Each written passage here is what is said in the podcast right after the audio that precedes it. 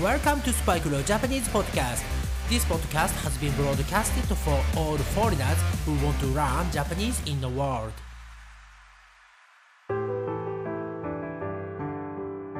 はい、皆さんこんにちは、こんばんは、おはようございます。そしてお帰りなさい。スパイクレオジャパニーズポッドキャストへようこそ。はい、今年のね、えー、梅雨は梅雨っぽい梅雨ですね。はい、何言ってんのと思った人もいるかもしれませんが、えー、This year's rainy season is a typical rainy season. はい、ということで、えー、去年はですね、梅雨、rainy シーズンがめちゃくちゃ短かったんですよね。確か1週間くらいで梅雨明け、ね、梅雨が終わってしまったんです。えー、あまりね、雨が降らない梅雨、レイニーシーズンのことを空梅雨とも言いますね。え、しかし今年はですね、やはりレイニーシーズン、雨の日が多いです。はい、気持ちだけはね、サニー、晴れ晴れして頑張っていきましょう。えー、そういえばですね、先日、ね、少し前に私のイギリスの友達と話をしていた時に日本人の発音しにくい英語。difficult to pronounce で外国人特に、えー、 English native speaker の発音しにくい英語。はい、えー、これについて話をしてきました、えー、私が勝手に思っているのは日本人は R の発音ですね。はい。えー、really? ね。これを続けて2回 R から始まる言葉を発音するのが非常に苦手な気がします。少なくとも私はうまく発音ができません。えー、例えばですね、ゆっくり言うと It has been really rewarding この発音が非常に言いにくいです。はい。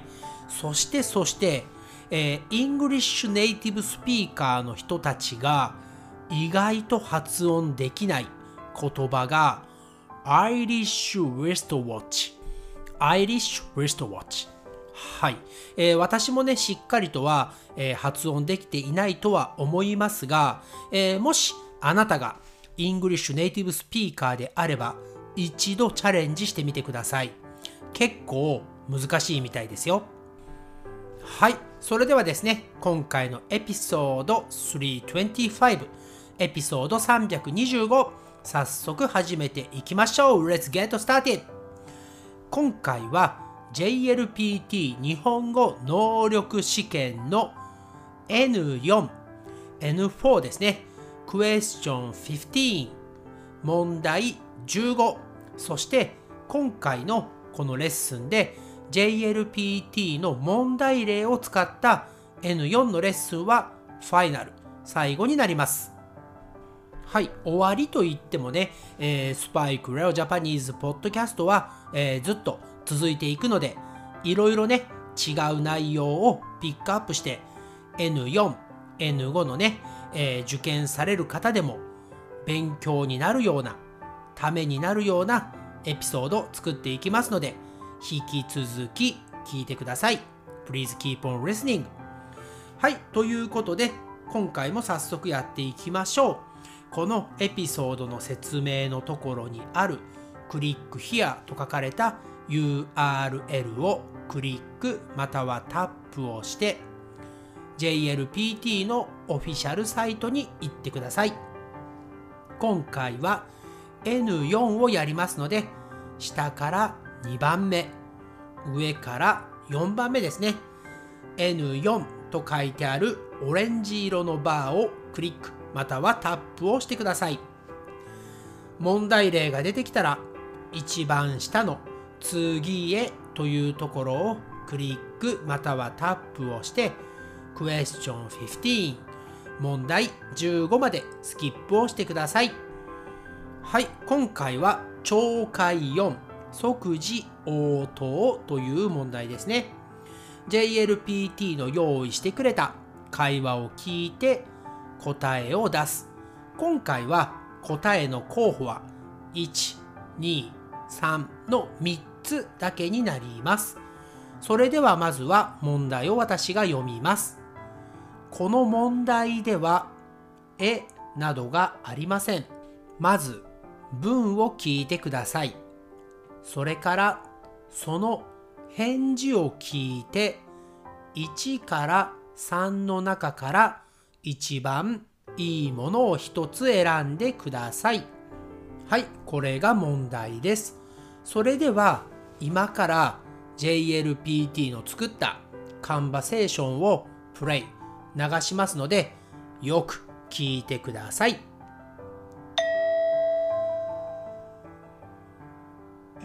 買いに行きますけど何か買ってきましょうか？1ええいいですよ。2そうですか。美味しそうですね。3あコーヒーお願いします。はいこれが問題です。皆さん答えは分かりましたか？まずはこの女性が何と言ったか。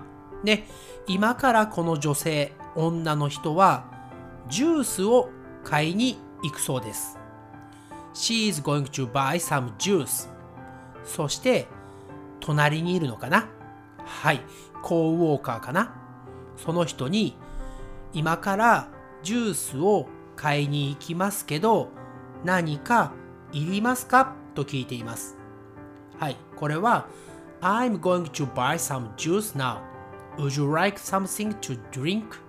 何か飲み物を一緒に買ってきましょうか？ということを言っています。そして1番2番3番のどの答え方が一番いいのか？一番いいのかというか3つのうちの2つは間違っています。皆さん答えは分かりましたか？答えは3番のあコーヒーお願いします。これが正しい答えです。はいではなぜ3番のあコーヒーお願いします？が合っているのか。